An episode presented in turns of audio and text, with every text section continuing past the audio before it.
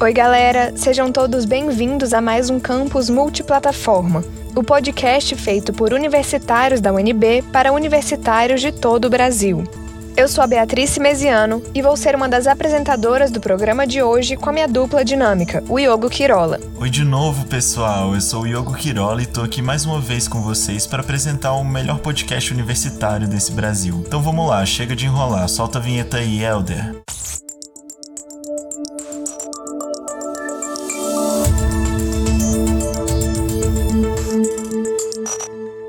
Então, gente, esse episódio faz parte do nosso quadro de especiais que acontece de 15 em 15 dias nas sextas-feiras. E no programa de hoje, nós vamos falar sobre um assunto importantíssimo não só para a UNB, como para todo o país: o centenário de Darcy Ribeiro. Antropólogo, etnólogo, indigenista, educador, político e escritor.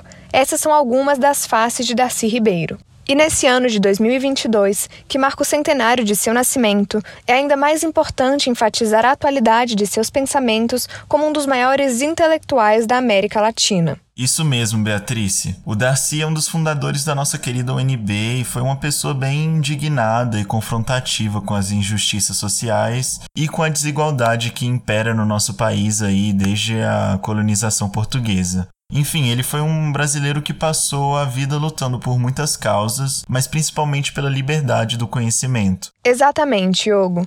E a importância dessa data nos coloca um desafio e um dever.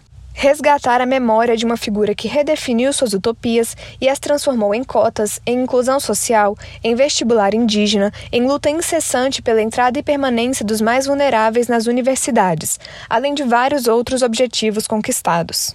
E esse resgate se faz mais necessário do que nunca diante da onda de desmontes que presenciamos das políticas públicas voltadas para a educação e para grupos minoritários. Pois é, Beatriz, e para debater sobre o assunto com mais profundidade, a gente foi atrás de alguém que entende muito bem das conquistas e das lutas do Darcy Ribeiro. Nossa convidada super especial de hoje é a doutora em educação e decana de extensão da UNB, a Ugamira. Ela vai contar mais pra gente sobre a atualidade do pensamento de um dos maiores antropólogos brasileiros. Então acompanha aí a entrevista da Beatriz que bateu esse papo com a senhora Ugamir. Vamos lá.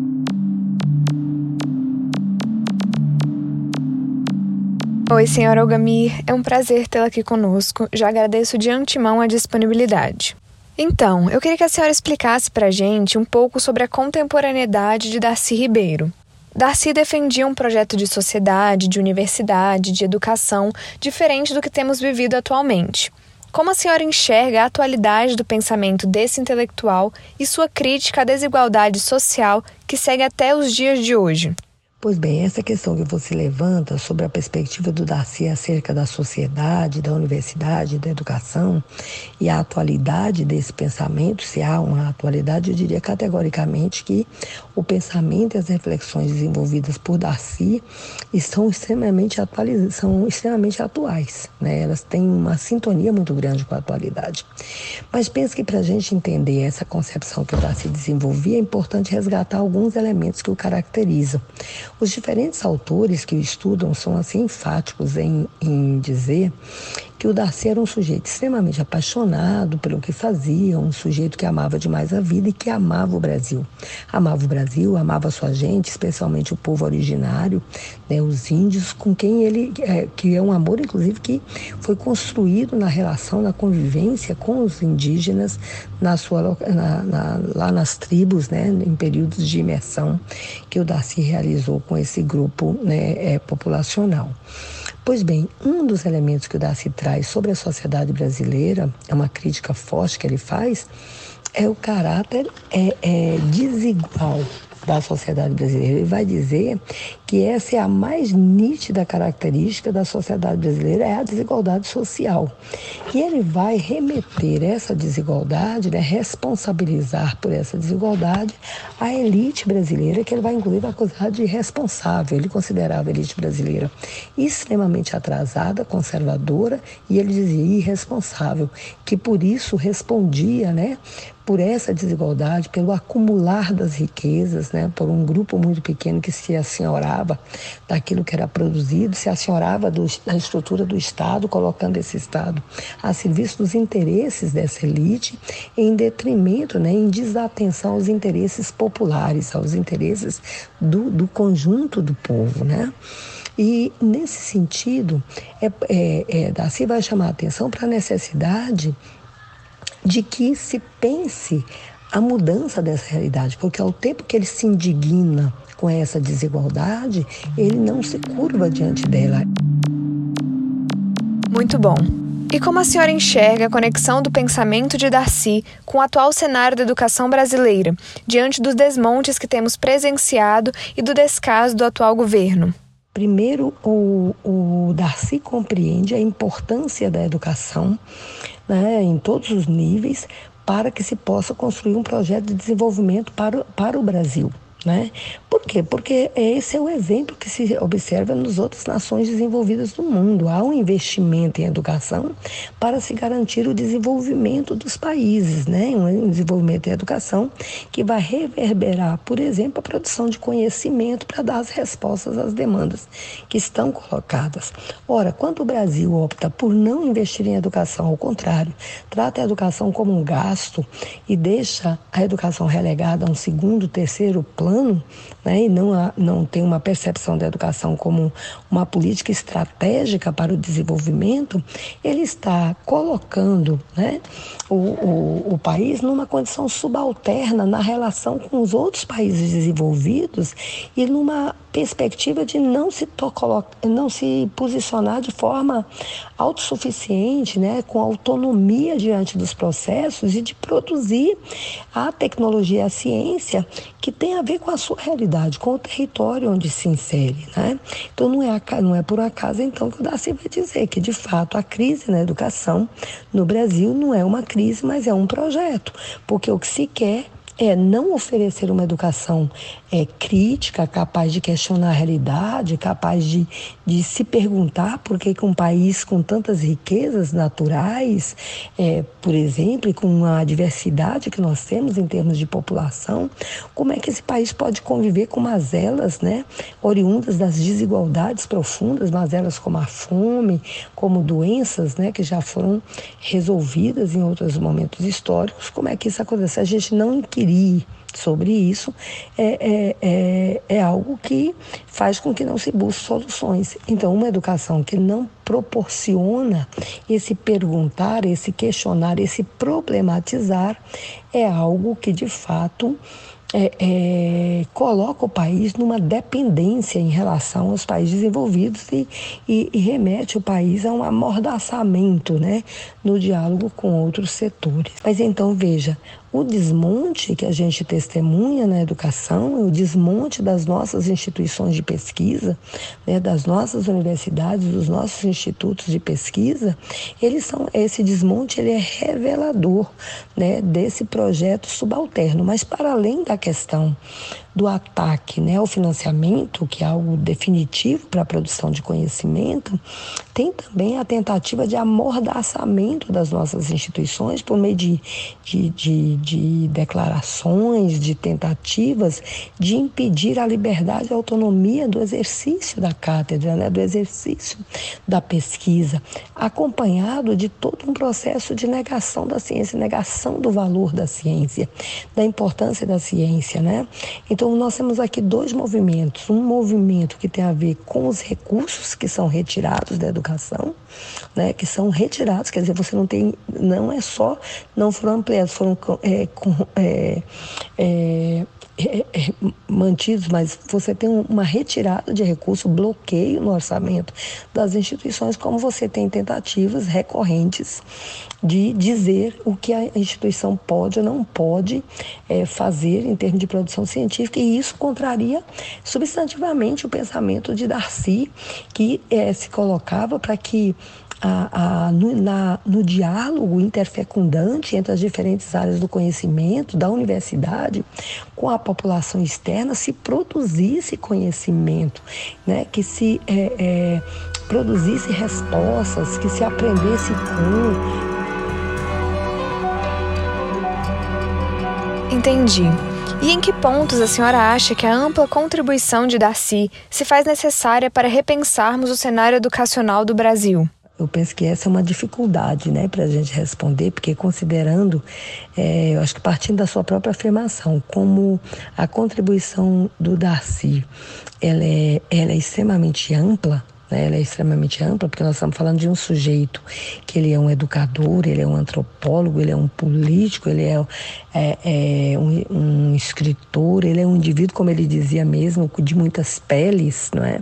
As suas contribuições são, são gigantescas, né, para pensar o Brasil. E como a educação, ela é algo, é, a educação é, é de uma complexidade gigantesca, porque ela tem que ser capaz de dialogar com as diferentes perspectivas, né? Então, pensar a educação é pensar a totalidade da sociedade. Eu diria que o pensamento de Daci tem muito a contribuir para que a gente possa repensar a nossa sociedade. Mas eu partiria do seguinte: primeira questão é, é, é do Darcy, uma, uma contribuição que eu considero assim, fundamental, é quando ele leva as nossas instituições né, de educação superior, as nossas universidades, a se perguntarem para que elas existem. Né? Eu acho que essa é uma questão central da universidade se perguntar para quê, a serviço de quem quem ganha com esse com aquilo que nós estamos desenvolvendo? Porque ao responder essa pergunta a universidade vai se ver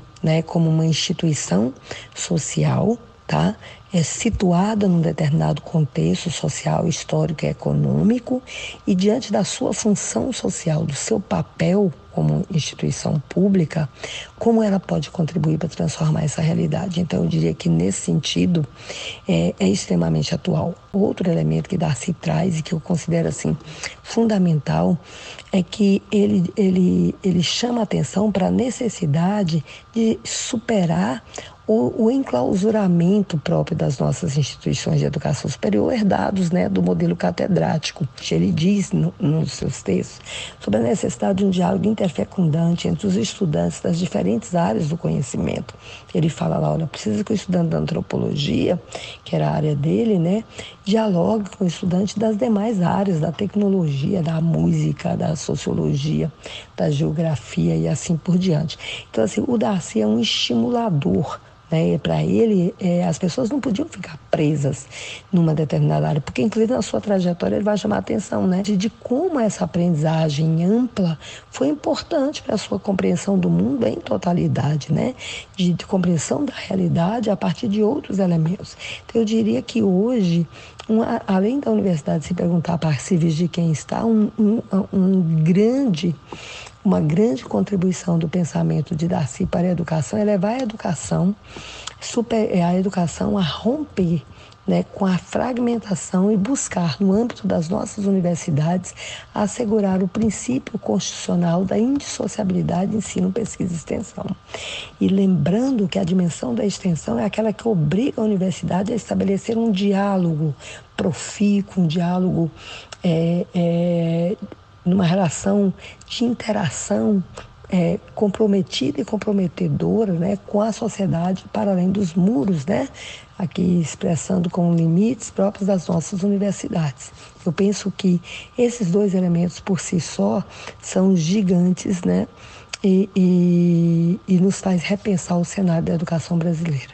E qual a senhora diria que é a importância desses dois elementos da contribuição de Darcy para as universidades brasileiras? Pois bem, considerando esses dois elementos, né, quer dizer, de se perguntar para que servem as nossas universidades, mas também da necessidade de uma formação interdisciplinar, integral dos sujeitos, é, Darcy nos remete a, a uma formação que permita o indivíduo é se tornar mais humano, né? É humanizar o humano, né? Muito nessa linha.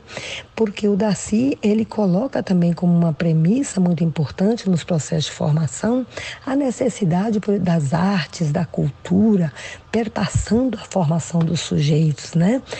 É, quer dizer, para além da dimensão técnica da formação, mas também uma dimensão ética e uma dimensão estética, do perguntar para quê, mas também da, da fruição dos espaços de aprendizagem para além daquelas áreas ah, fechadas, é, definidas a priori, né? É, e rompe, em certa medida, com a hierarquização de áreas de conhecimento. Se nós queremos formar os nossos profissionais em nossa universidade com uma qualidade, né, para além da dimensão técnica, tá certo? Mas também com uma dimensão ética estética, como eu já me referi anteriormente. Se nós queremos isso, trazer o pensamento de Darcy, trazer as suas reflexões como etnólogo, como um historiador, como um, um, um político, como um educador, como alguém que é das artes, daqui, um escritor, trazer as suas reflexões só agrega valor de uma formação de um brasileiro que se reconheça como tal, se entenda como tal e se entenda como latino-americano, porque acho que essa é uma contribuição também muito grande que o Darcy traz. Então, é, conhecer, é, oportunizar que os estudantes conheçam Darcy, é oportunizar que eles se qualifiquem, como eu já disse, mas é oportunizar que a nossa história né, seja, seja viva, que essa memória seja mantida né?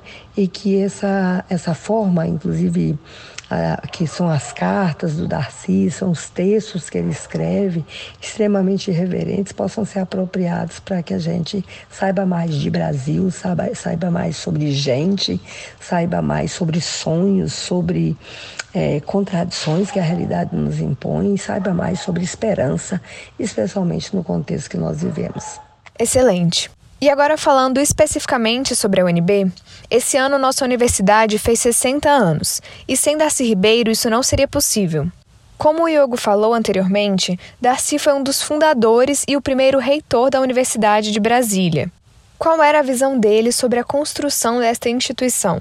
Qual era seu objetivo principal? O Darcy vai chamar a atenção, assim, já é necessário que se tenha uma universidade que rompa com o modelo das instituições de educação superior, das universidades brasileiras, que, em geral, estavam organizadas seguindo o um modelo instalado né, na Europa, nos Estados Unidos, ou seja, um olhar muito ao norte e muito dissociadas da realidade sul, né, da realidade local e da realidade ao sul, dos povos da Latinoamérica, da África, ou seja, nós estávamos muito distantes do que nós éramos.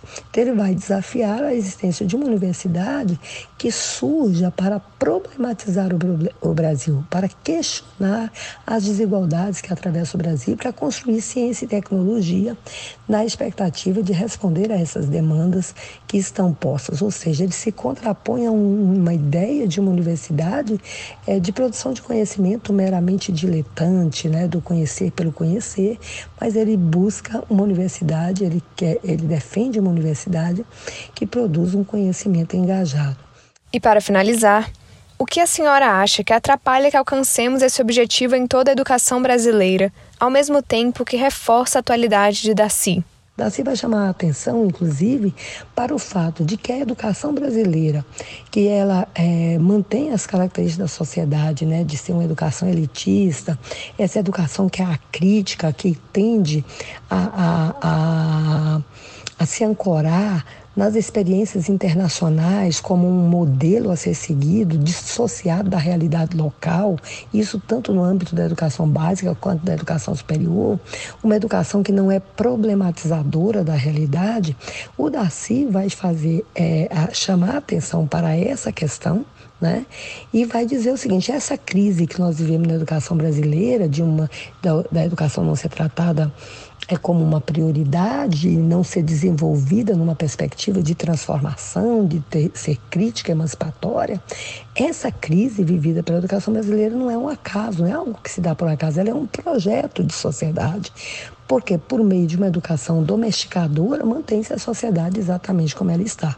Pois bem, esse debate que o Darcy fez né, ao longo da sua vida e que vai ser a base para a criação, por exemplo, da Universidade de Brasília, esse debate ainda é muito atual. ele é atual do ponto de vista da sociedade. Nós continuamos convivendo com uma sociedade extremamente desigual, quer dizer, a marca da desigualdade ela continua presente. Uma sociedade que tem uma elite conservadora que continua virando as costas e pouco se importando né, com, com os interesses da maioria da população.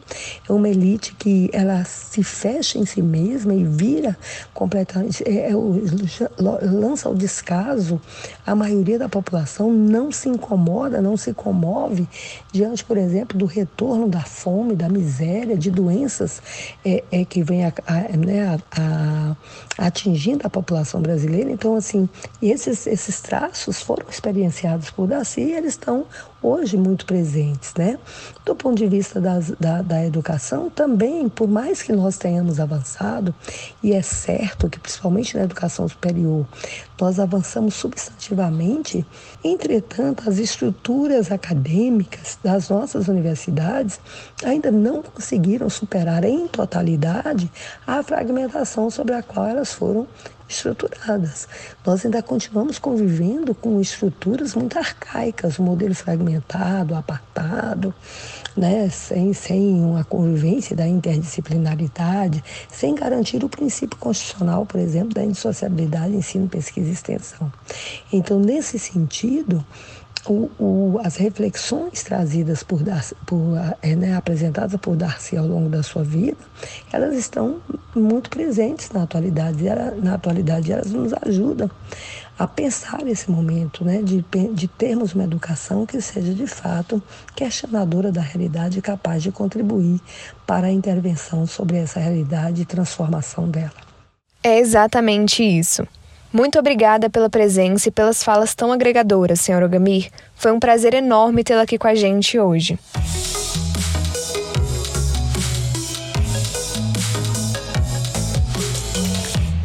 Bom demais, já deixo aqui também um enorme agradecimento da nossa equipe, a senhora Amâncio, pela disponibilidade de conversar com a gente, mesmo ela vivendo na correria ali do trabalho que ela faz dentro do decanato de extensão aqui da nossa universidade. Foi muito legal poder compartilhar um pouco desse tempo e a gente agradece demais o esforço dela para contribuir com o nosso programa, ainda mais trazendo essa pauta que a gente acha muito importante para os debates, levando em conta o momento difícil para a educação que a gente está vivendo agora no país, né? Isso mesmo, Yogo. A gente pode perceber como Darcy Ribeiro é alguém que no Brasil de hoje faz mais falta do que nunca, né? Espero que suas reflexões e contribuições sigam inspirando nossos pensamentos em defesa da educação e de uma sociedade democrática e menos desigual. Porque, como Darcy uma vez disse, só há duas opções nesta vida: se resignar ou se indignar, e que a escolha seja de nunca parar de lutar. E a gente fica por aqui, pessoal.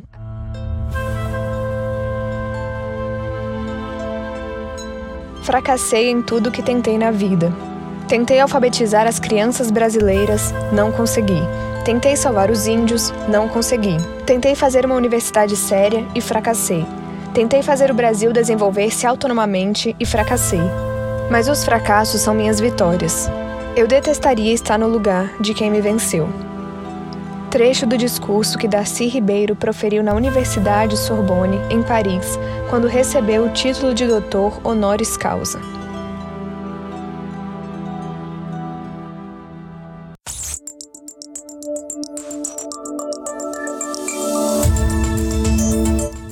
Produção e o roteiro desse episódio foram feitos por mim, pela Beatriz Mesiano e pela Maria Eduarda Lavocá. A edição do áudio é do Helder Rabelo. Continue acompanhando a gente que semana que vem tem mais, fiquem ligados, hein? Aproveitem e sigam a gente também nas redes sociais, viu? No Instagram e no TikTok vocês vão nos encontrar no arroba campusonline. No Twitter a gente tá no arroba campusitoFacUNB. E no Facebook é só pesquisar por campus multiplataforma, que nem aqui no Spotify mesmo. Baixem também o nosso app em app.com campus.fac.nb.br e até mais, a gente se vê no próximo episódio.